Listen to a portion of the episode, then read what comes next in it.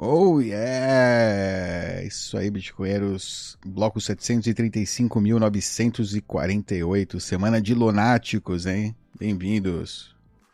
Oba! Maravilha. É hoje é, hoje é BIP 119? Eu não lembro bem. Calma, convidados primeiro, convidados primeiro. Nossos amigos, né? Já são da casa aqui. Alexandre Vassarelli. Bem-vindo, Ale.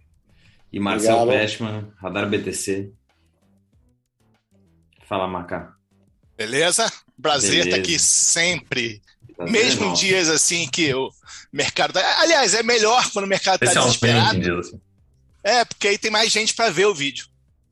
Eu acho que é mais importante também, né? Na hora que o, na hora que tá tudo bom, é fácil falar. A hora que o pau tá comendo, Aí é bom ver que tem do outro lado o pessoal tá menos nervoso, né? Mas o pau tá comendo ou agora é que tá bom? Sempre tá bom. Qualquer lado, é, para mim, qualquer lado tá bom, porque é um long game, né? Então, assim, eu acho que para quem não tem, é um presente. Nossa, é um presente mesmo. Não, não. Eu acho que o dia que parar de negociar é, Bitcoin por fiat money, né? Dólar, real, euro, aí eu vou ficar preocupado. Tipo assim, caralho, como é que eu vou comprar mais? Mas enfim, se tá 20 mil dólares, 50 mil dólares, 100 mil dólares, para mim é indiferente. Eu só quero que tenha algum trouxa vendendo o hard money, né, Bitcoin, por fiat money, porque eu recebo muito dinheiro de, de salário, muito dinheiro. Eu recebo grande parte do dinheiro em fiat money, então eu preciso converter todo mês. É muito, porque é volumoso, né? Precisa de muito para. É bastante satoshi. muito Ainda. bem, muito bem, muito bem. E qual é o papo do dia? Não sei, a dieta do, do, do Radar BTC? Tava aí um cara perguntando. É, o pessoal tá interessado. É, o pessoal tava perguntando aí. É carnivore only, né? É, é, como é que ele chama, ele chama agora que é Bitcoiner Max? Como é que é a nova palavra? Psicopata. Psicopata, isso. É dieta de psicopata. É, é jejum, é só carne, enfim. Típico de psicopata.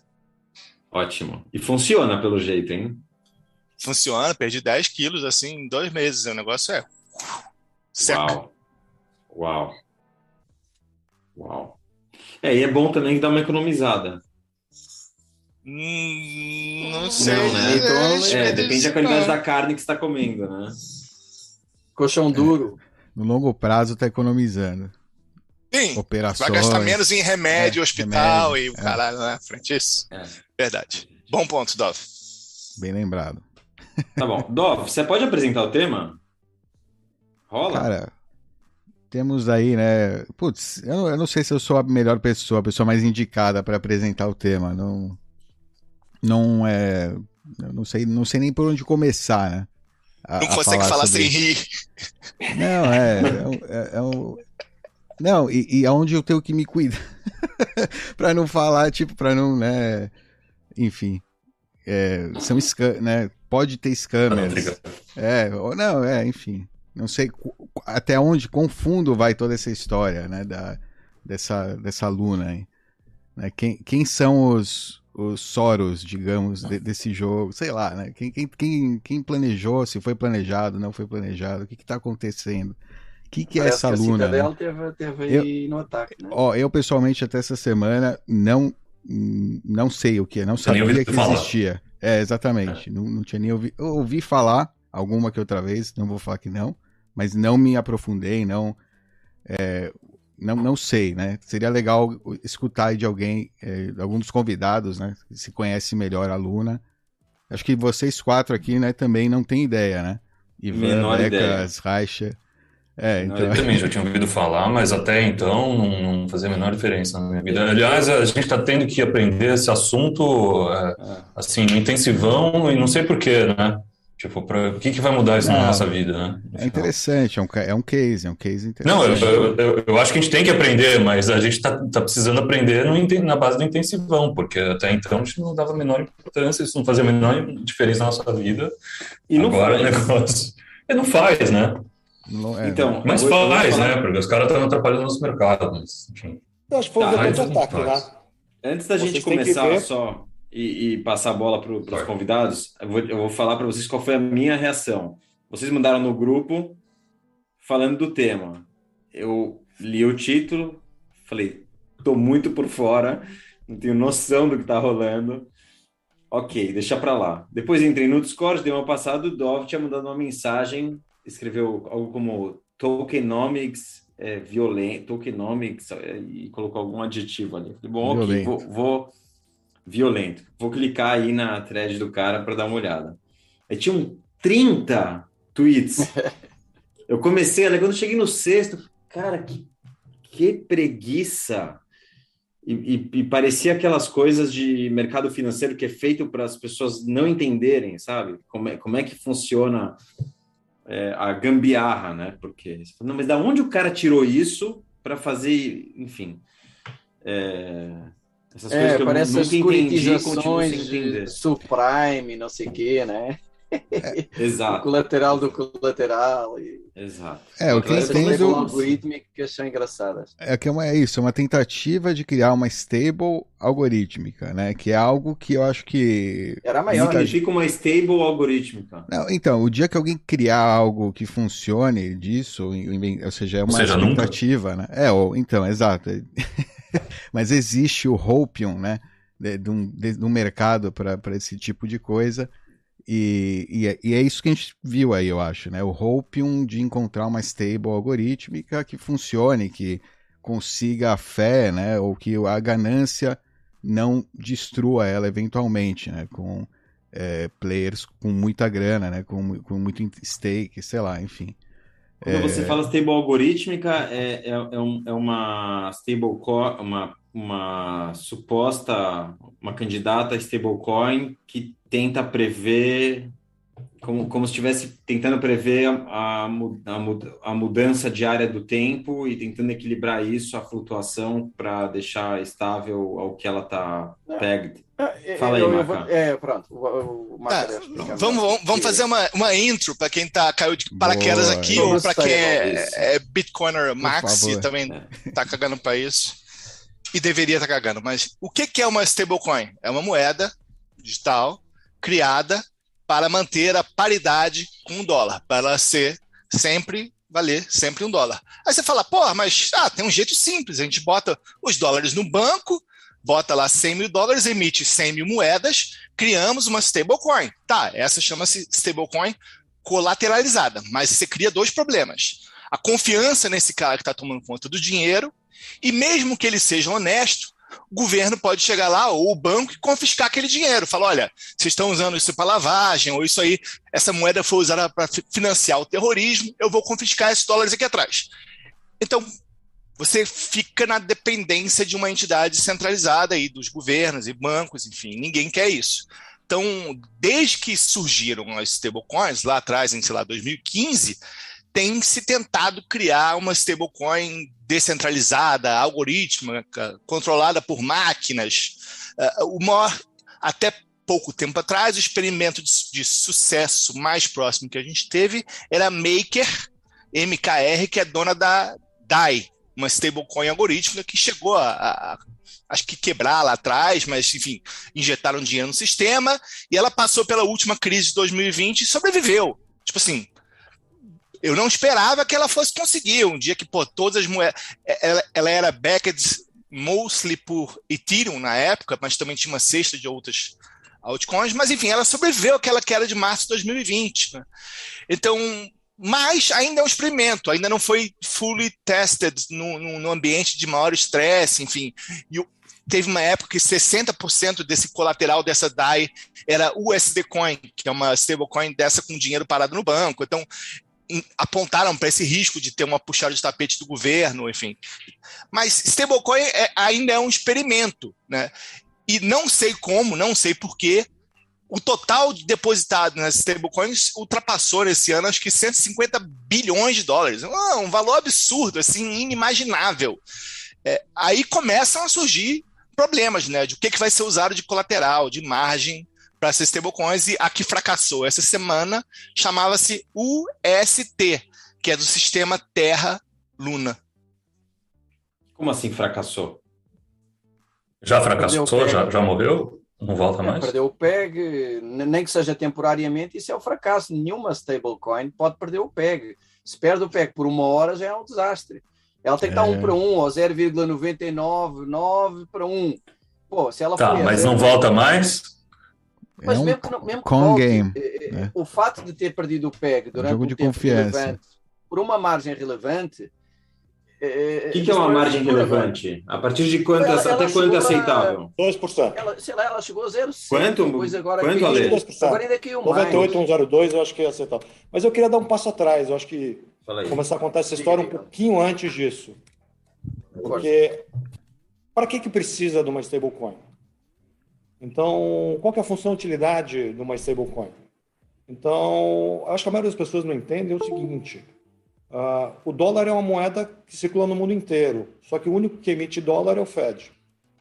O Fed só se comunica com o banco americano.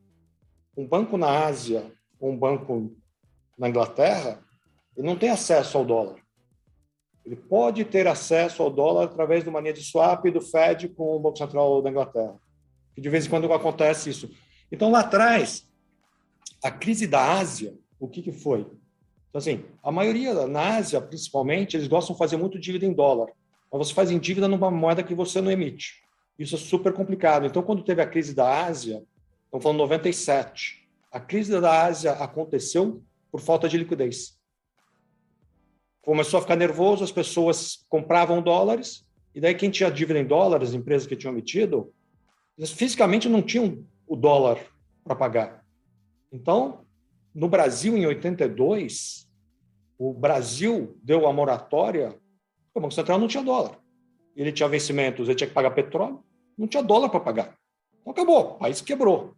É assim que quebra o país. Hoje em dia não quebra mais assim, porque o Fed meio que faz essas linhas de, de swap para ajudar, para não quebrar. Então, assim, quando, toda vez que chacoalha muito, linhas de swap do Fed, é isso. Só que lá atrás, em 97, se aprendeu, e, e a mesma coisa aconteceu em 2008. Quando a Lehman quebra, ela, ela incita uma corrida para o dólar no mundo inteiro. Então, aquela crise que era uma crise americana, ela foi para o mundo inteiro.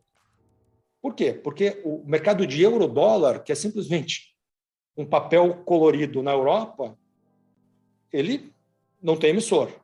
Beleza. E por que, que em cripto precisa de stablecoin? E essa parte que eu acho que pouca gente entende. Quem que são os grandes compradores e emissores de stablecoin. São a Alameda Research, o pessoal de high frequency.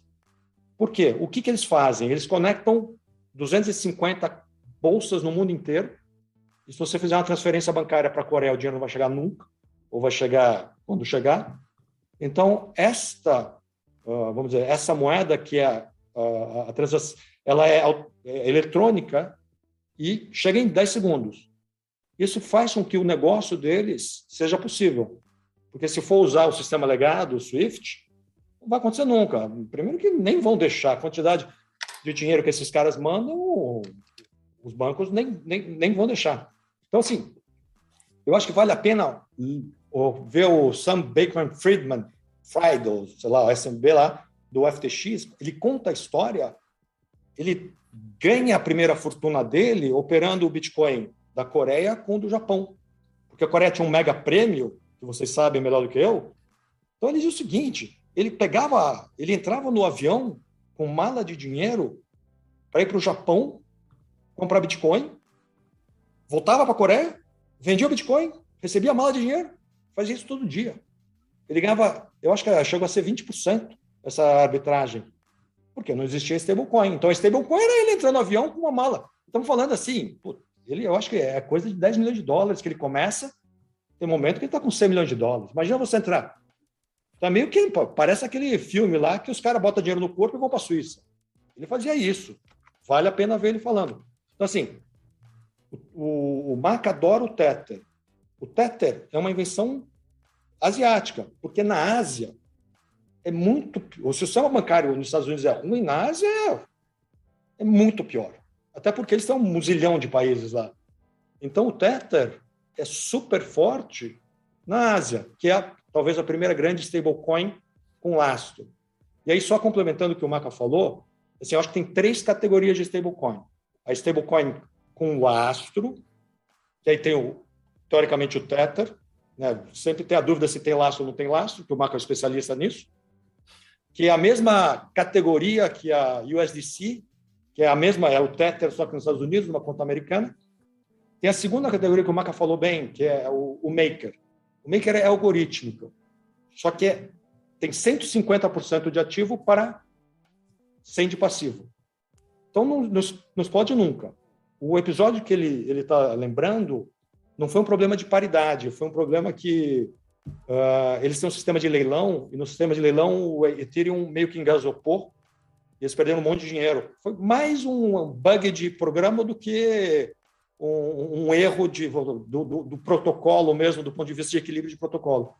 E desde sempre, os caras estão querendo inventar esse negócio, eu acho que vocês falaram bem, é uma stablecoin que não tem 100% de colateral, e a gente pode é um outro capítulo, e que fica sempre num dólar.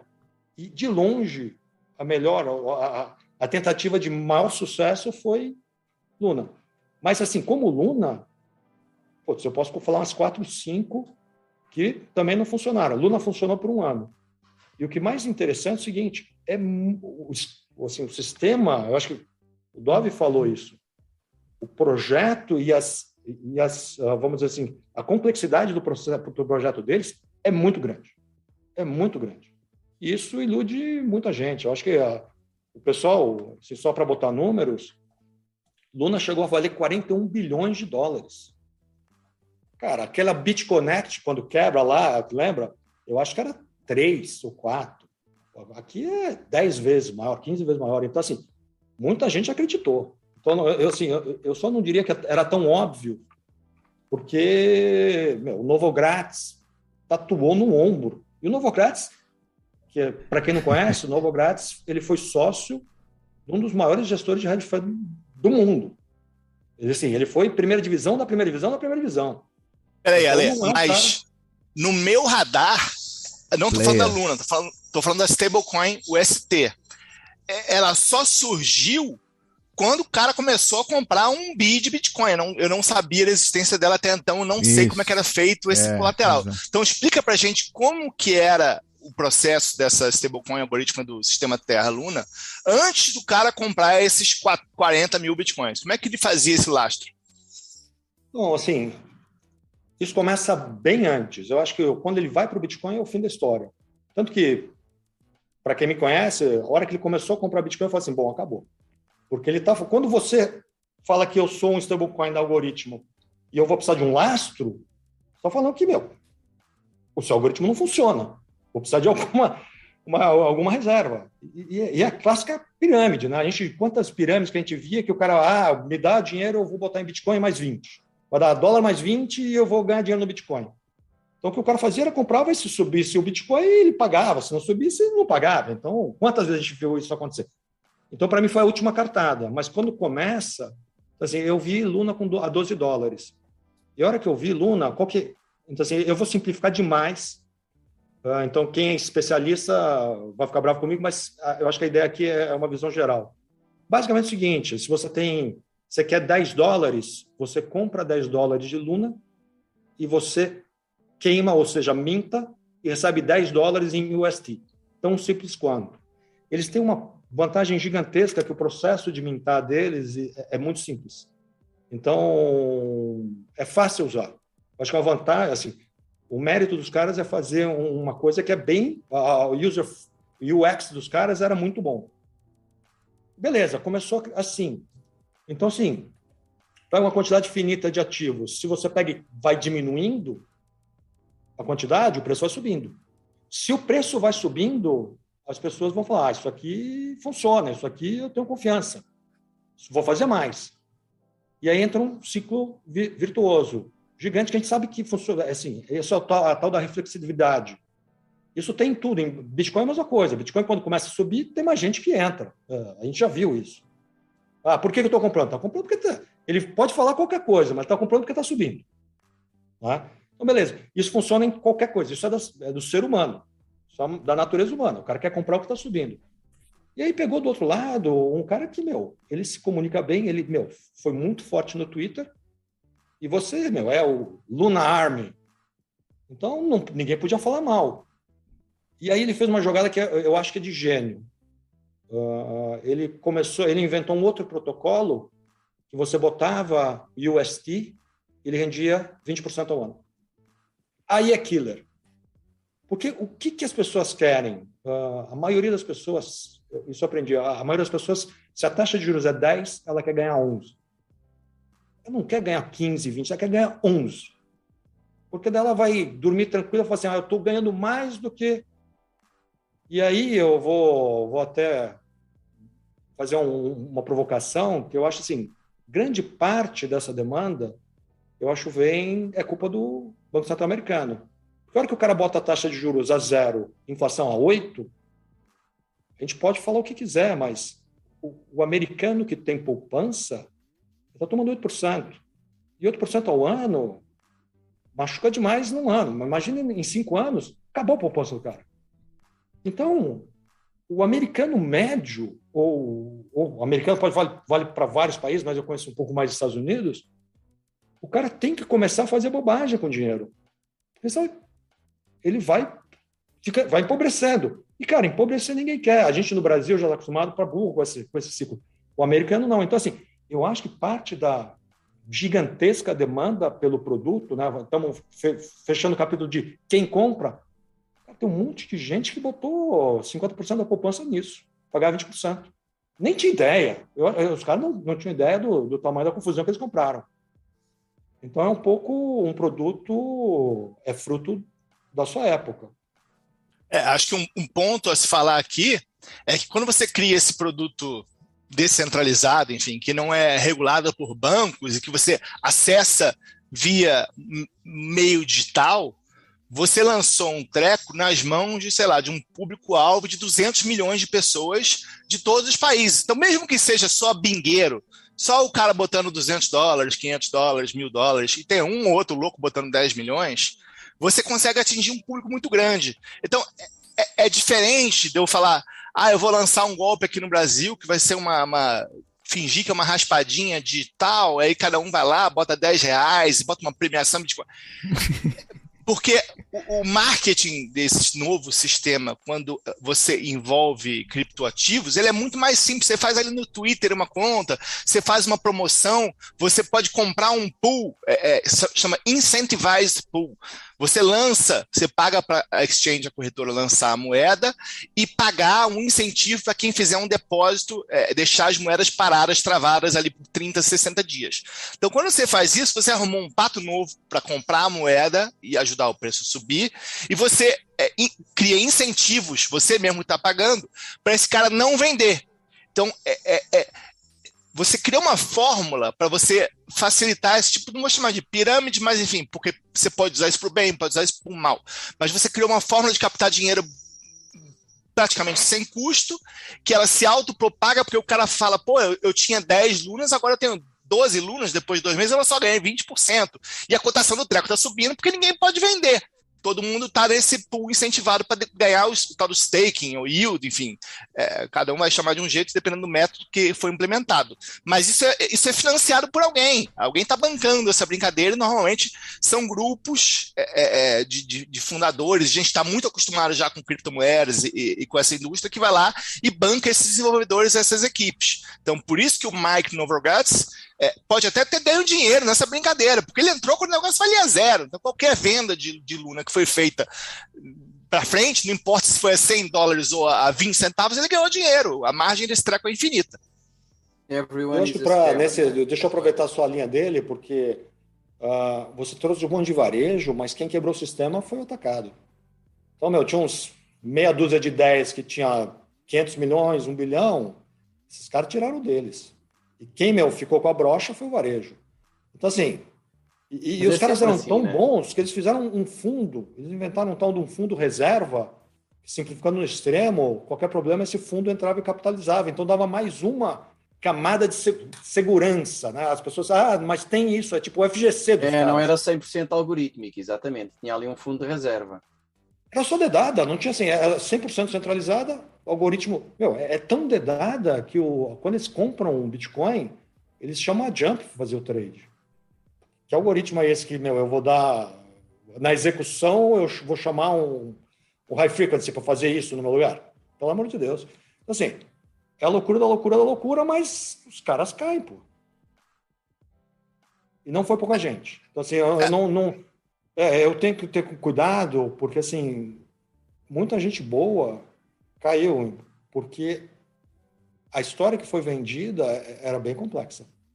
Mas o cidadão normal, Vassa, ele não tem como auditar esse código, e mesmo que ele consiga auditar e falar, pô, não, tá, esse sistema aqui funciona, tá, não, não tem nenhuma brecha, pode ser que a gente tenha um bug da, da rede Ethereum que impede a transmissão de, de, de, alguma ordem, ou falta de liquidez num desses pools aí de 10 bilhões de dólares que a gente tem de, de, de DeFi, ou uma outra stablecoin caindo e derrubando, puxando você junto, enfim. É, é o, o, unknown unknown, né? São tantas coisas que podem dar errado aí nesse sistema de stablecoin algoritmo aí de DeFi, que mesmo o cara que tem experiência em auditar o código pode ser pego de surpresa. Então, é, é, você dizer que, porra, não, o cara que é espertão, o cara que tinha 500 milhões de dólares saiu ileso, talvez o grupinho lá que, que fundou e deu dinheiro para a Luna Foundation e tal, mas eu aposto que muita gente de peso, com time e equipe de analista, investimento e cara, perdeu grana nessa jogada aí. Ah, mas, mas nesse caso, assim, é, como é que quebrou e quem é que quebrou? Assim, é, só nesse ponto, e depois a gente vai no como e porquê, eu, eu não estou dizendo assim, primeira coisa, eu não acho que o cidadão normal tem dinheiro em Luna ou dinheiro em DeFi. Acho que esquece. Minha tia, não, não, não, o cidadão normal não está lá. Tem o cara que é o amigo, o primo e que já, já fez, comprou NFT e aí se meteu. O cidadão normal não está em cripto ainda. Uh, mas mesmo o cara que está em cripto, é muito assimétrico demais o jogo ainda, nesses protocolos que são dedado. Ah, vamos partir do, do básico. Alguém, tem, alguém é dono do cofre. Tem cinco malucos que são dono do cofre. Os cinco falarem vamos embora, vão embora. Você acha que os, o, o, o, seu primo sabe disso? Não sabe. Então, assim, uh, a sua tia não entrou, mas o seu primo talvez entrou e perdeu uma grana e, e vai ficar mais esperto. E perder dinheiro em cripto, cara, a gente que está mais tempo é uma constante, é só, é só escolher o golpe. O golpe está aí, cai quem quer. O problema é que, do outro lado, assim, eu só, de novo, vou ter cuidado. É muito difícil dizer, e eu não vou ser a pessoa que vai dizer se isso era golpe ou não. Porque podia ter funcionado. Então, é meio aquela que tem startup, you fake it until Podia ter funcionado mesmo? Se ele tivesse criado receita, sim. É, era a ideia dele, criar receita. Mas não criou receita. Então, podia, teoricamente, podia. Não era um motor. Ou seja, enquanto, enquanto o Ponzi estivesse funcionando, estaria funcionando. Mas não, não deixaria de ser um começou, Ponzi, né? Ele começou a criar receita, né? Então, assim, se ele fizesse um marketplace que tivesse... É, os caras iam para fazer um negócio desse. Então, pega, tipo, um... Se você faz um marketplace de NFT onde você cobra FII, isso é receita. E essa receita tá. poderia financiar a taxa de 20%. Que não ia ser 20, ia ser 15%. É, mas não, eu não vou nem discutir isso com vocês. E mesmo esse é, Bitcoin que ele comprou de lastro, é, supondo que não tivesse caído tanto, ele poderia pegar e alugar essas moedas e gerar uma receita para sustentar o yield do protocolo em cima desse Bitcoin. Na, na, teoria, poderia ter dado certo meramente. Aí inclui o fator sorte. O cara precisa ter comprado o Bitcoin no momento que ele não despenca mais de 30%, porque ele opera, ele opera alavancado, porque ele precisa pagar o cara que está eh, tomando essa, essa luna e botando depositado no stake. Ele precisa gerar dinheiro para pagar essa galera. Mas é, você é bem lembrado, assim, vou dar os números. O cara, se o cara comprou 3 bi de Bitcoin a 40 mil dólares, foi para 200, ele tem 15. Tinha 12, 13. Funcionou. E daí funcionou por quê? Funcionou porque o cara deu sorte. Então, assim, um pouco Cara, eu acho que você já está muito para lá da, do limite do aceitável. Tanto é que, meu, a gente nunca tocou nesse negócio. Só que é, é duro também, aí eu vou dizer do outro lado. Eu olhei isso, estava 12. Esse negócio foi bater 120. Cara, eu, eu, várias vezes eu defendia, não dá para não dá para ter isso. E agora está um. Então, assim, é muito difícil 26. do outro lado você ver o negócio indo, indo, indo, indo, indo, indo, e você fala, não, não, não vou, não vou. Né? Porque vocês são da igreja do Bitcoin. Tem gente que é de outras igrejas. E, meu, os caras Bom, a reflexibilidade, de novo. Cara, você quer comprar o que está subindo. Vocês não, mas tipo, a natureza humana é essa. É, a gente não é de é. igreja nenhuma, nós somos monoteístas. É isso. Os, os adoradores é do cassinão. É. Querem, querem, explicar um pouquinho o que é que aconteceu então e passarmos para essa parte que é interessante e, e depois como é que isso se respingou em todo o mercado com na, na própria cotação de Bitcoin em dólar, por exemplo. Mas primeiro como é que foi a sequência aí de eventos? Eu começo e o, o Marca emenda. Assim, eu de novo vou fazer várias simplificações. Então, basicamente, você precisava ter bastante liquidez. Né? Uma moeda, uma stablecoin tem que ter muita liquidez. O lugar onde se tem mais liquidez é no Curve, que é um protocolo onde você troca coisas parecidas. Uh, sábado, sábado, sábado aqui, uh, tipo seis da tarde, alguém uh, pegou e eu acho que ele vendeu 200 milhões de dólares de UST. E aí, no, como funciona? Você, vamos dizer que você tem um, uma liquidez que é. E eu estou dando números que são parecidos, mas não são é, exatamente os números. Tinha 500 de um lado, 500 do outro.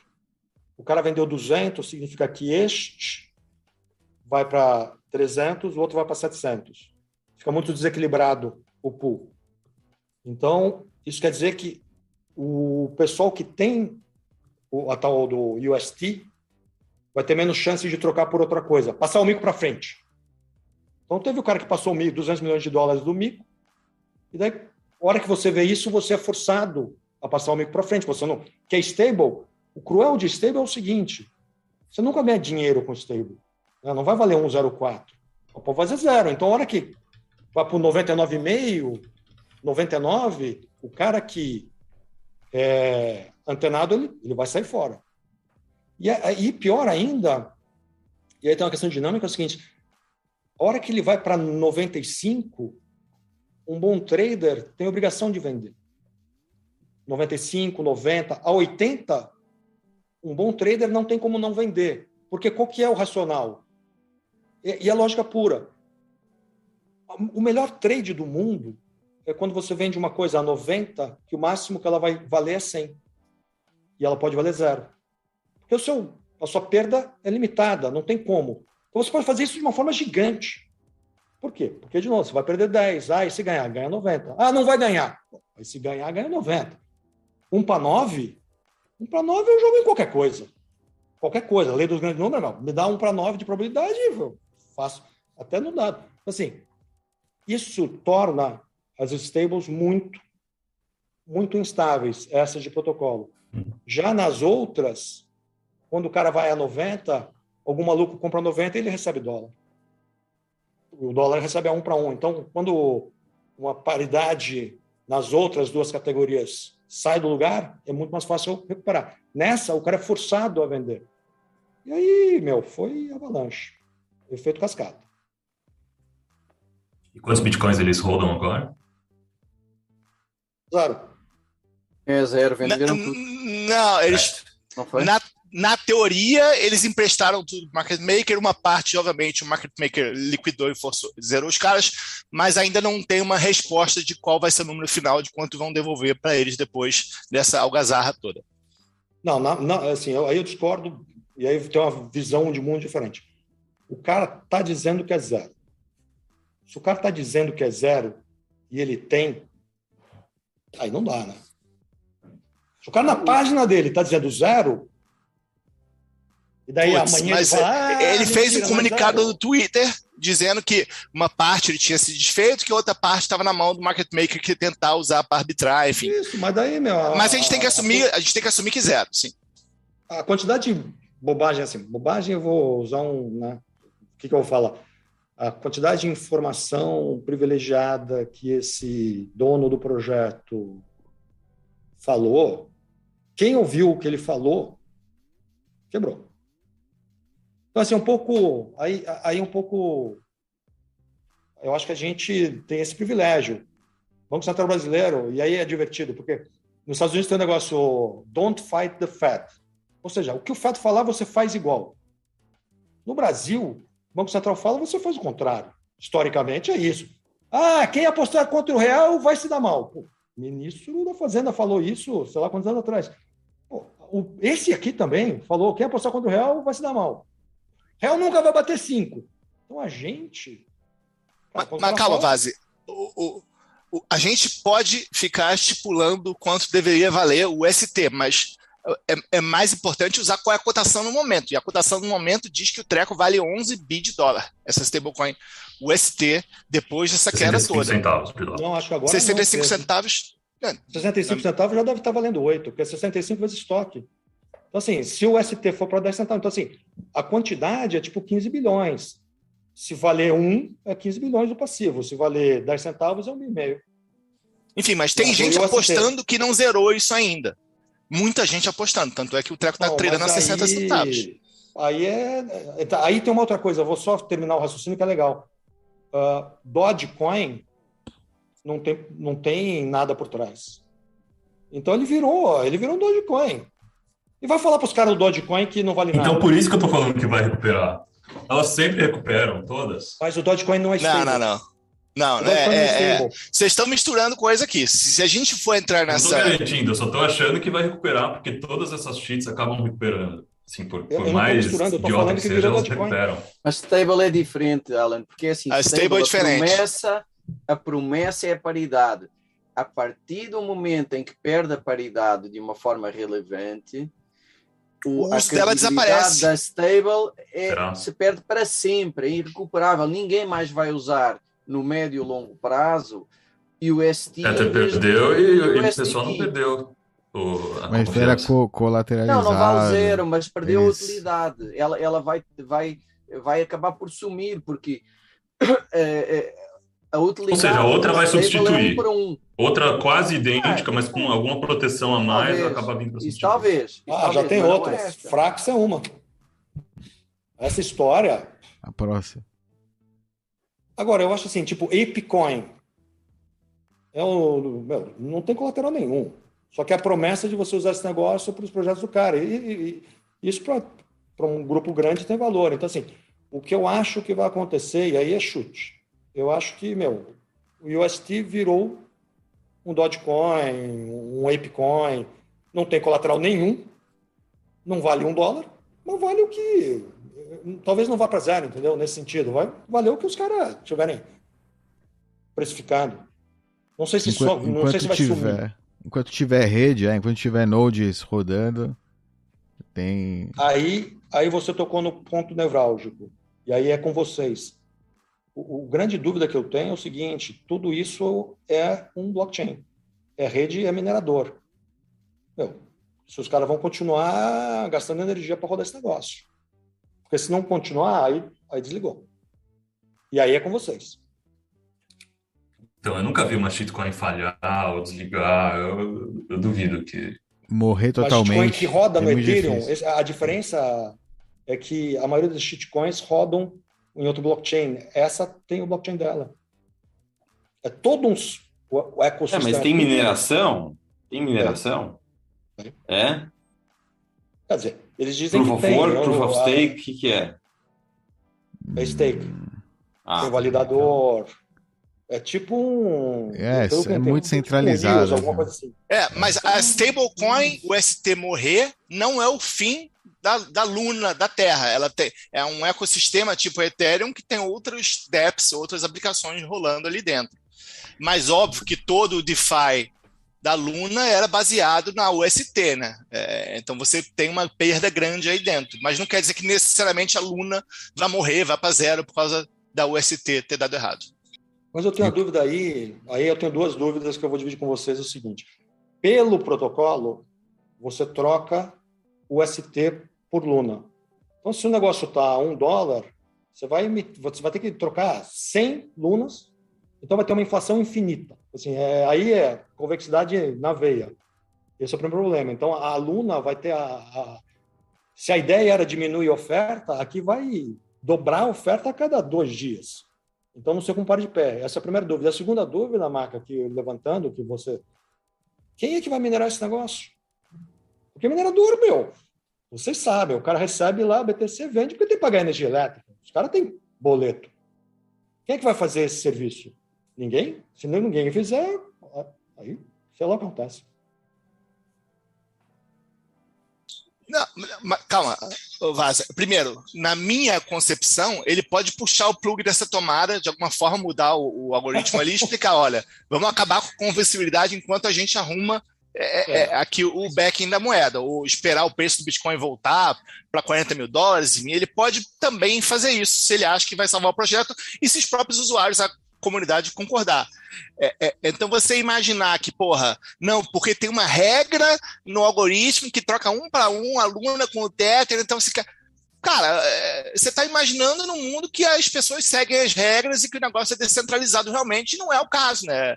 É o projeto uma regra de... só vale pessoa, se ela. Desculpa, desculpa. Desculpa, não, vai, vai. Não, é isso, não, eu só queria dizer que, é uma regra só, uma regra só vale, só tem importância se ela não pode ser alterada de maneira arbitrária por alguém. Se essa regra pode ser mudada de maneira arbitrária, essa regra não é, não é uma regra. É um. É o pior Sugestão. dos mundos. É o pior dos mundos. Okay, agora, quem que atacou a Luna? Como que atacaram a Luna? E por quê? Explica aí pra gente. O, o primeiro ataque, o primeiro ataque, assim, o, o, cara da Luna, o, ele tentou fazer um pool de liquidez, lembra no Curve? Ele queria fazer um pool pró próprio. Para fazer um pool próprio, eu estou bem, hein? Ele próprio. tinha que começar provendo liquidez. O que se imagina é que ele foi tirar a liquidez do pool que já existe para começar o pool dele essa semana, e a hora que ele tirou, e aí é muito interessante, e, eu não sei quanto vocês conhecem de Ethereum, mas no Bitcoin, quando você entra no bloco, você entra todo mundo ao mesmo tempo. No Ethereum, mesmo que você entre no bloco, tem um sequenciamento de processamento. Então, na hora que você bota a sua ordem no mempool, um robô pode ler a sua ordem e pode, através de pagar um tip maior, um gás maior, processar a ordem dele antes. Então, na hora que ele botou, o que eu acho que aconteceu, e aí é achismo total, mas porque as, as transações parecem que foram no mesmo bloco e o bloco é rápido. Eu acho que a hora que ele botou, o primeiro cara que botou a, bloco, a ordem vou sacar, o robô leu, já estava programado para vou converter, fazer essa troca antes. Então, no mesmo bloco aconteceram as duas.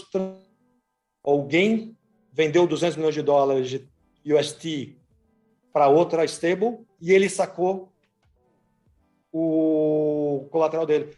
Então foi muito rápido. Então eu acho que o ataque foi um robô. E o robô Quem que você acha que pode ter sido responsável por esse robô? Não, se eu tivesse uma quantidade grande de UST, qualquer cara, vamos dizer, um cara que o cara é sofisticado e tem 500 milhões de dólares em UST, ele tem como obrigação ter um robô. Por quê? Porque pô, o cara tem um 500 milhões de dólares, se ele tem a, a possibilidade de sair antes que o circo pegue fogo, ele, ele, o cara fica naturalmente sentado na porta. Então, toda crise, meu chefe fala assim, em crise, não quer dizer que você tem que sair, mas fica na porta. Sentado na porta, boa. É, é o cinema, você senta, o, o cara do cinema, ele senta na saída de emergência, óbvio. Se você é paranoico, é lá que você está. Alguma coisa, sai correndo. Então tem esses caras. E, e esses caras são sofisticados. Imagina o, ro o robozinho parado na porta, lá só esperando é aquela, aquela oportunidade, né? Só aquele momento, aquele instante, aquela coincidência, né? Enfim. Agora, se o cara é muito bom, e aí que eu não sei, se o cara é muito bom, ele tem um robozinho que sai e outro que sai, fogo, fogo, fogo, fogo, lá atrás. E aí é correria. Essa segunda parte eu não sei. Aí é lenda urbana porque, meu, os caras não vão contar. Né? Mesmo porque isso não deve ser. O regulador. Não... Esse cara não vai ter amigos. Mas a primeira parte eu acho que foi essa. E aí, caçado de cartas total. Mas o ambiente estava muito ruim, porque esse negócio. Ah, mas não se sabe pode... quem pode ter sido, né? Eu não sei. E você, Marco? Eu não sou louco de dizer se eu soubesse. Cara, é, é, é, o que eu falei pro, pro Vaz antes de começar a gravação. Parece que você precisa ter 100 milhões de dólares para se destruir um projeto de DeFi de 20 bi, mas não é assim. Primeiro que existe o tal do, do, do, colateral, flash loans, e segundo que se você faz a operação com 5 mil dólares e ela dá certo, o retorno que você tem é imediato, no mesmo bloco. Você já pode pegar esse lucro que você teve, reinvestir, e, e você vai fazendo esse negócio virar uma espiral, uma, uma, uma, bola de neve. Então você começa com mil ou cinco mil dólares, e dá duas horas depois você já está tradando um milhão de dólares. Então, quando você encontra uma brecha no sistema, se você testou o negócio e deu certo, é questão de minutos ou horas para o treco colapsar. Então, se não tivesse sido esse grande investidor que já começou com 100 milhões de dólares ou sei lá quanto, Poderia levar mais dois, três meses, mas eventualmente alguém ia testar e descobrir isso e teria conseguido. É, é, é. Quando um sistema de, de, de algorítmico, de robôs, é, depende dessa intervenção humana para corrigir as falhas, que é o caso da, da, Luna, a chance de alguém encontrar uma brecha e se aproveitar disso é, é gigante. Então era questão de tempo para esse sistema quebrar. Ah, todas as outras stablecoins vão quebrar? Não. No começo do, do, do vídeo eu dei o exemplo da MakerDAI, que passou bem aquela crise de março de 2020. Agora, e mesmo esse sistema tem riscos do, do, do que a gente estava falando da Ethereum, de você privilegiar alguns blocos, ou, a Ethereum mudar para o 2.0 acabar com o Proof of Work, Proof of Stake, vão ter novas coisas, incertezas que podem surgir e destruir, destruir esse sistema. Mas no momento é uma, é uma stablecoin algoritmo que está funcionando. No caso da Luna, como tinha essa intervenção manual e o cara decidiu comprar Bitcoin a 40 mil dólares também, é, é, é num momento que deu azar, acabou quebrando o sistema mais rápido, mas independente se foi fulano ou cicrano, em algum momento isso iria quebrar. Mas aí eu vou só, desculpa, eu vou no ponto do Ivan, que para mim é fundamental nessa discussão. A hora que alguém decide que ele vai comprar Bitcoin com protocolo, para mim acabou. Eu sou muito assim. Eu adoro Bitcoin porque, meu, não tem, não tem, não tem dedo qualquer protocolo que tenha dedo, a, a diferença que eu tenho talvez com não, vocês. Mas, é Vaza, que... se tivesse sido feito de uma forma descentralizada, a comunidade votando, é, é, é ou implementado um sistema eletrônico para ir é comprando e balanceando. Não hoje não existe isso. Ah, meu, implementado. Não nem tem. hoje, nem nunca. Não vai como eu acho talvez, garantir. talvez nunca. Olha, eu acho que. A única que tem se chama Bitcoin. A gente tudo, sabe como funciona, por favor. Tudo, tudo isso serve para a gente é, rever mais uma vez que é, a, a importância de realmente ter um protocolo verdadeiramente descentralizado, que não foi vendido como descentralizado, que tem a descentralização como algo que emerge por causa da competição dos mineradores, brigando pelo consenso da rede para receberem a sua recompensa em BTC. É, e, do outro lado, qualquer outro projeto, qualquer outro altcoin, seja stablecoin, seja o que for, é, que sempre vai ter, sempre vai ter um dono, sempre vai ter alguém com acesso ao botão ali de, de emergência, sempre vai ter a possibilidade de alterar as regras no meio do caminho conforme conforme é, os seus interesses, que sempre vai poder é, voltar atrás na chain porque alguma transação algum bug é, não, não, não foi do seu agrado.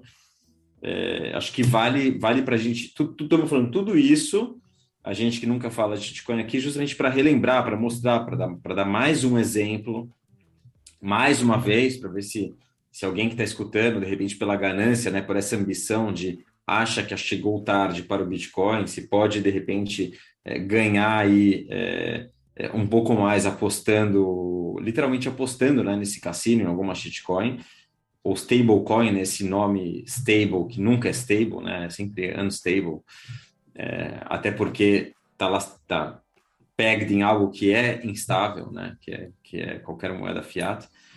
É, mas além disso, alguma correlação ou alguma outra coisa que a gente aprende ou alguma coisa que isso possa ter a ver com o Bitcoin, além desse contraste para a gente ver a diferença entre um protocolo e realmente deixa só complementar complementar a sua pergunta a eles, que acho que também é importante. Ah, um, lições, alguma coisa com relação para Bitcoin, mas dois, por que que este tumulto todo afetou o preço do fiat Bitcoin?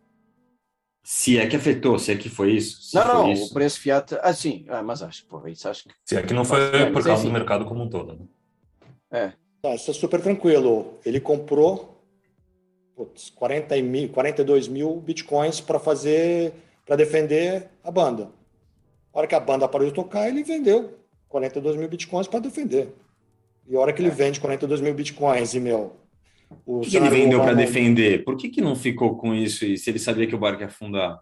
Entendo. Porque ele comprou para defender. O business dele é o 0,98 com 0,2. É isso que é o business dele. A, a gente está tá assumindo que ele é honesto, né? Por isso que ele. A sua pergunta é por que, que ele não roubou o dinheiro da LFG, que era a fundação? então, vamos assumir que ele era honesto. É. Ele, ele teve que vender. Assumir honesto, vá. Para recomprar, para é. manter o é. sistema balanceado. Então, vamos, vamos partir da premissa que o cara foi honesto. Ok. É, assumi, okay. vá, pronto. E a segunda, a primeira parte da pergunta, eu vou fazer uma provocação para vocês que está tá aqui na. O Bitcoin é a verdadeira stablecoin. Eu vou repetir. O Bitcoin é a verdadeira stablecoin. Como é que eu vejo? E não, mas é, eu vou. Como é que eu vejo esse cenário? O Bitcoin hoje é muito volátil. E eu sempre vi dessa forma. Eu acho que eu já falei isso para vocês. O Bitcoin é muito volátil é uma moeda muito volátil, toda moeda é pouco volátil. Eu vejo dois equilíbrios possíveis. Ou o preço é zero, e a volatilidade vai ser zero, porque só vai estar o Reicher passando para o Dove Bitcoin, e ninguém quer esse negócio. Ou o preço é muito mais alto, e a volatilidade cai. Por quê? Porque na hora que tiver na mão de um bilhão de pessoas, a volatilidade vai ser muito baixa, porque todo dia vai acordar alguém para comprar e para vender. Por isso que moeda tem pouca volatilidade. Porque tem muito player. Então, se você tem uma coisa que tem três meia dúzia de cara que negocia, é difícil encontrar comprador e vendedor. Agora tem um bilhão, então assim, o que eu acho que vai acontecer é, é o cenário que meu. Aí vocês podem brigar o número, já teve essa brincadeira. Mas quando tiver lá em cima, a volatilidade vai ser baixíssima. E essa função utilidade de meu pagar o cafezinho, você não quer um negócio com volatilidade grande. Então hoje esses, negócios, esses esses projetos todos tentam suprir um fator tempo. É só uma questão de tempo para o Bitcoin virar estável. E aí, pô, aí é hiperbitcoinização. Não existe hiperbitcoinização sem volatilidade baixa. Não, só, é... só adicionando ao que o Vassa falou perfeitamente, mas eu acho que às vezes é importante é, o cuidado é, com palavras e conceitos que a gente usa e você é um pouco chato mas só para a gente insistir nos pontos que, que. Ou eu insistir em pontos que eu, que eu gosto aqui no canal.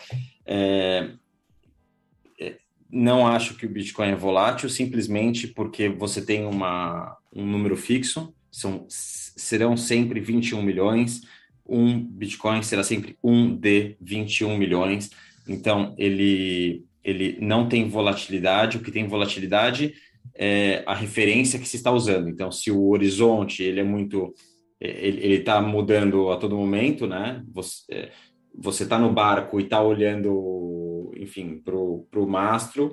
É, no caso, Bitcoin, você querendo usar como referência o dinheiro fiat, o dólar, você vai achar que ele é volátil, mas porque você está usando a referência é, equivocada. E quando eu você. Posso, essa posso, primeira parte. É, você, eu vou ser bem preciso na resposta, porque eu gosto também. Eu acho que é super importante, o conceito está muito redondo. E você é perfeito. O Bitcoin ele tem zero de volatilidade em relação ao Bitcoin. Zero. Exato. Um Bitcoin sempre vai ser um Bitcoin. E essa é uma vantagem que as outras moedas não têm. Ele não tem uma inflação monetária não programada. A inflação monetária dele é programada. O problema que a gente tem hoje é que 99,99% ,99 das pessoas têm o passivo em fiat. Você paga a conta em Fiat. Então, para o fluxo de caixa dessas pessoas, você tem descasamento de ativo e passivo. Então, para essa pessoa, é volátil. Então, assim, você está perfeito se a moeda base, volatilidade é sempre em relação a alguma coisa. Não, ninguém erra. E você, quando usa o mastro, o mastro não está balançando em relação a ele mesmo. Na hiperbitcoinização, os preços vão estar em Bitcoin. Exato. E aí acabou. Aí estamos nesse mundo. Mas para chegar lá, você não vai convencer assim, tipo, uma pessoa que, vamos dizer que a pessoa tem mil, dólares, mil, mil reais de poupança. Essa semana, se ela tivesse em Bitcoin, ela teria perdido 25%. Eh, é bastante importante. Então, para quem paga a conta, essa volatilidade é sentida no umbigo. Então, assim, não, eu, eu, eu, entendo o que está falando, eu estou sendo realmente um pouco é, pesado e chato, justamente para forçar o ponto do, né, do, dos porquês. Você falou, beleza, todo mundo entendeu o que você falou. Eu estou aproveitando termos que você usou para reforçar a ideia. quando você fala também do, do, da questão do preço, né? O, é, o, o, preço ou é zero ou o preço vai ser muito mais alto, eu diria que o preço é o Bitcoin. É, o Bitcoin é o preço, essa é a referência, essa é a régua, essa é a medida. Eu entendo que muitas vezes a gente fala de hiperbitcoinização, né? Tentando imaginar é um mundo onde onde todo mundo precifica em, em Bitcoin. E eu acho que uma, uma outra forma de ver é a hiperbitcoinização escolhida voluntariamente pelo indivíduo. Né? A partir do momento em que o indivíduo, por mais que ele tenha passivos em dinheiro fiado, mas que ele entende que a referência que ele tem que usar para medir é, a reserva de valor dele, ou para medir se o que ele está pagando está caro ou está barato, a hora que ele entende que essa referência deve ser o Bitcoin, deve ser o Satoshi, ele, na visão dele, já está vivendo no mundo hiperbitcoinizado. Ainda que ele esteja recebendo, tenha é, fluxo de dinheiro entrando e receba o salário em, em fiat, beleza. Mas se ele entende qual é a régua, qual é a medida, qual a unidade de valor, ele já vive num mundo hiperbitcoinizado. Deixa eu só, de novo, desculpa ser chato, porque você está tocando um negócio que para mim é fundamental. E eu vou explicar de uma outra forma. O Bitcoin, ele não é volátil no tempo contra ele. Por quê? Ele não tem inflação monetária. O dólar é volátil contra ele no tempo. É isso as pessoas não conseguem entender ainda. Por que, que o dólar é volátil contra ele no tempo? Porque ele vai desvalorizando. O que, que é a volatilidade? Mudança de preço. Então, o dólar de 1971 era 30, o ouro, vamos usar, sempre tem que usar uma referência, que é o, é o tal do máximo. Vamos usar o ouro, que é a referência mais antiga, mais antiga do que qualquer outra coisa. O dólar em 71 era 32 dólares a onça. Hoje está 1.900. Essa moeda é volátil ou não é? É volátil pra caramba. Eu posso fazer a conta. É só usar a inflação para fazer a conta. É uma conta bacana para ser feita. O Bitcoin não no tempo, desde que existe. Um Bitcoin é, cara, um Bitcoin é um Bitcoin, é um conceito tão complexo, mas é, é, é, isso, um Bitcoin sempre vai ser um Bitcoin. Então, assim, é perfeito. A volatilidade contra o Bitcoin. Bitcoin é a única moeda que não vai ser volátil contra ela própria. É, igual, é, é, meio impreciso, né, que a gente tem a, a inflação da, da geração, né, da, os, os bitcoins estão sendo colocados no mercado, a gente tem informação de que é um de 21 milhões, ou seja, já deveria estar precificado, mas não está. Né? Na, na, na prática não está porque as moedas ainda não estão disponíveis no mercado, né? então ainda tem é, estoque aí é, entrando todo cada 10 minutos. Né? Isso, Pessoal, mas aí é, assim, é, o, é, é o detalhe, o detalhe, o detalhe. Eu, não, mas é previsível, é previsível. Falou, é 1,8%, mas nesse nosso conceito, teoricamente, isso seria um pouco de volatilidade mas seria, meu, comparado com o outro, falando 1,8 decrescente contra o outro que foi 8. E é programada, e, e, é programada, previsível, imutável. Então, é, a previsibilidade total é volatilidade zero, no fundo, com ela própria. Mas, claro, você vai comprar um café, um, um, um saco de arroz e, e tem que pagar mais ou menos de um dia para o outro, isso é volatilidade, para já contra os bens, nem é só contra a Fiat. Mas eu concordo, essa análise eh, achei genial. Eu gostei muito da análise do seu, como vê o caminho para hiperbitcoinização. E, e eu só fazer uma última questão que acho que é importante não deixar esse tema de fora, que é e acha que depois deste tumulto eh, vai haver um, uma força maior para a regulação da, da, stable e até que ponto isso vai eh, afetar alguma tentativa de regulação de, de Bitcoin também? Era a chance, né? Era tudo o que o jogador queria. só para mim é óbvio. O cara do outro lado tá louco para canetar. Deram uma chance. Para mim é, inclusive hoje já na Europa já já começou. Já vimos. A vantagem é o seguinte, parece que os Estados Unidos está uh, querendo ser mais construtivo nessa história. Vamos ver se. Eu, eu acho assim, para responder essa pergunta de forma completa, é o seguinte: Depende da eleição. Essa briga é no voto. Porque essa questão ela vai estar presente daqui para sempre nas eleições. Então, eu acredito na, na, democracia americana e eu, aí vocês falam melhor do que isso, mas eu acho que esses conceitos de liberdade Eles são muito fortes. Eu acho que isso vai, vai vencer. Mas se não vencer, a dedada vai vir. Eu não tenho dúvida nenhuma. Eu só, a minha única dúvida, e aí eu brigo muito com meus sócios, se isso é bom ou ruim para o Bitcoin. Porque na hora que um país como os Estados Unidos, se por acaso, vamos, vamos, aí é cenário, se o cara proíbe, obviamente, no primeiro momento é muito ruim. Mas é bom. No longo prazo, se um país não te deixa, é porque ele não quer, ele está com medo. Então, de novo, vou, vou, vou usar exatamente o mesmo, exatamente a mesma analogia. Na, no, no ataque, quando é 0,98, você não ataca. Quando é 0,80, você tem obrigação de atacar. Porque está dado. Se os Estados Unidos mostrar essa fraqueza, ó, oh, eu vou banir. Né? Estou indo por, por. A hora que ele fazer, eu vou banir, você tem que comprar teu tubo. Porque ele mostrou que está fraco. Bom, acho que algumas é pessoas assim que, eu que o Alan falou, é, justamente o Alan comentou, é para isso que o Bitcoin existe. O é Bitcoin é existe é para suprir a necessidade de algo incensurável, escasso e incensurável. Isso é eterno. A gente viveu 50 anos de tranquilidade, mas a Rússia gostaria de ter a reserva dela em Bitcoin, porque ela ficou sem um terço. Isso aí, assim, enquanto a gente não se acalmar enquanto espécie, um vai querer, enquanto um quiser botar a mão no do outro, e Bitcoin, que eu conheço, é a única coisa que te permite isso. Ouro não permite. Inconfiscável, é. É a única inconfiscável. Enquanto o ser humano for ser humano, é essencial. Eu espero que a gente vai evoluir.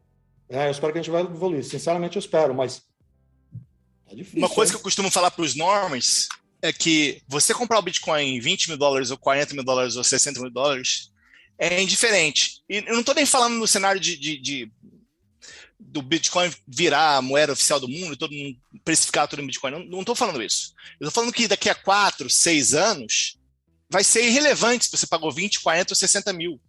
Porque ou a humanidade vai fazer muita cagada e perceber que, porra, precisa de um dinheiro que não tem que confiar no, no, no, no, na outra, na contraparte, né? Então, ou a humanidade vai fazer muita cagada e o Bitcoin vai subir para caramba de valor, vai explodir para 200, 400, 600 mil dólares, ou magicamente vai su surgir um outro sistema melhor, ou a humanidade vai se coordenar, vai descer um, um alienígena aqui, vai falar, não, pessoal, vamos é, é, parar de imprimir oh, dinheiro, oh, vamos, assim, vamos acabar com a melhor. guerra, enfim. É, é, é, ou, ou, vai descer uma espaçonave aqui vai resolver todos os problemas da humanidade e as pessoas vão partir para colaboração, que eu acho impossível, ou as pessoas vão perceber o valor da descentralização. Então, para de se preocupar se está pagando 20, 40 ou 60 mil dólares e, e, e começa a se questionar de pô, vem cá, mas se entrar o governo militar aqui no Brasil, ô oh, puta, e se os Estados Unidos invadir o Brasil, ou se os Estados Unidos se, apo se apoiar na China e os Estados Unidos não gostar, o que, que vai acontecer com as ações que eu tenho de empresa que tem a Friboi ou o Itaú, que tem sede, no, filial nos Estados Unidos? O que, que vai acontecer com seus investimentos, com seus bens, se acontece algum choque político, econômico, social? Tipo assim, você está pronto para isso? E a resposta sempre vai ser não.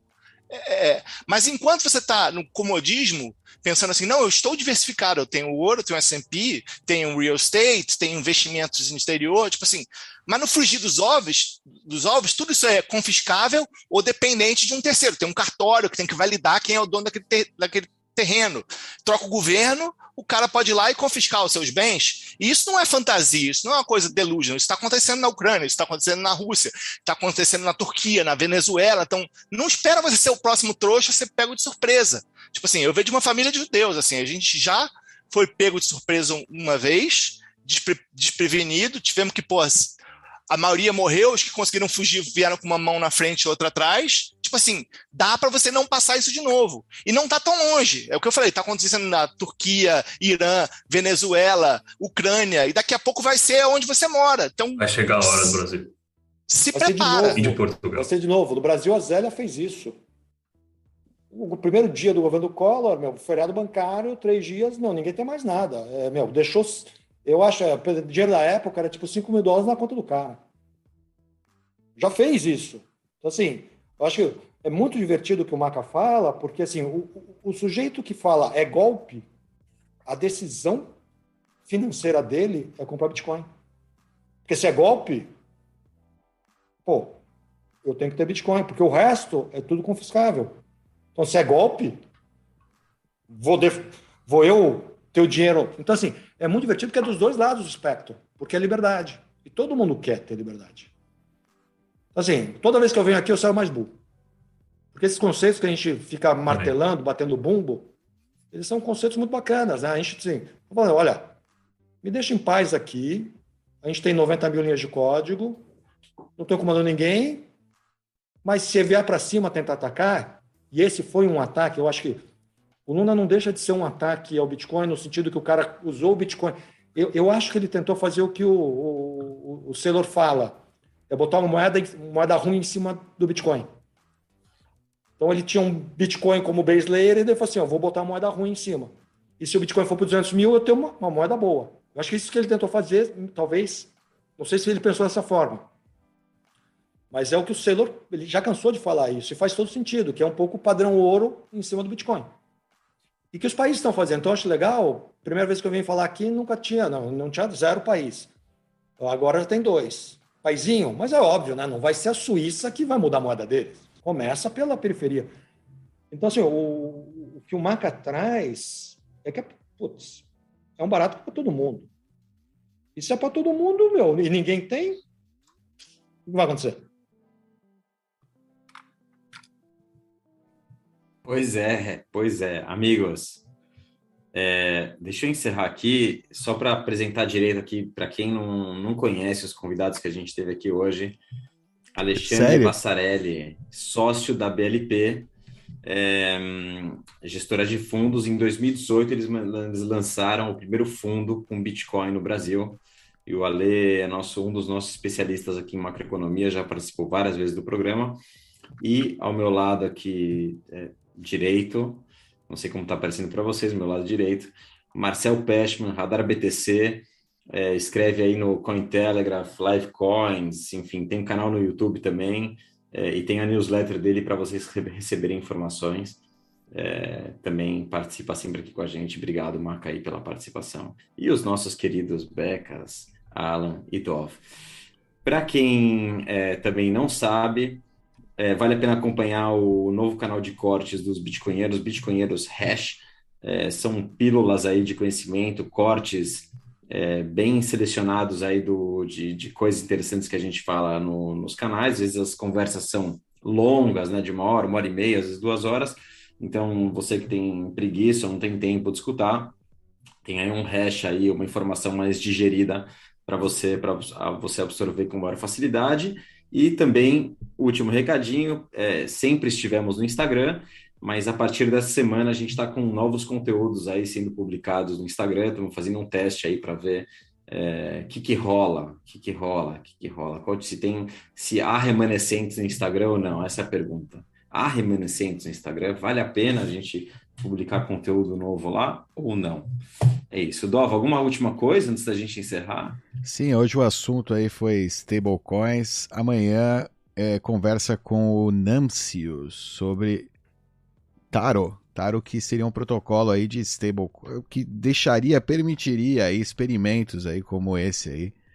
É, espero que de maior sucesso, é, é, que não, né, enfim, por cima da rede Lightning do Bitcoin, ou seja, vamos ver se né, a rede Lightning ela permite aí esse tipo de atividade. É, enfim, né? A gente vai conversa sobre isso aí amanhã, então, conversa com o Nancius. Obrigado, pessoal. Obrigado, Ale. Obrigado, Maca. Galera, Valeu, obrigado pessoal. pelo convite. Obrigado para quem assistiu até agora. E, meu, sempre bom falar com vocês. Obrigado vocês pelo tempo, por virem aqui. Um abraço. Até a próxima, pessoal. Valeu. Abraço. Of these ends, it is the right of the people to alter or to abolish it and to institute new government laying its foundation on such principles and organizing its powers in such form as to them shall seem most likely to affect their safety and happiness. That line in the Constitution is being carried out by Bitcoin, not by guns, not by militia, not by so called domestic violent extremists. It is a silent revolution.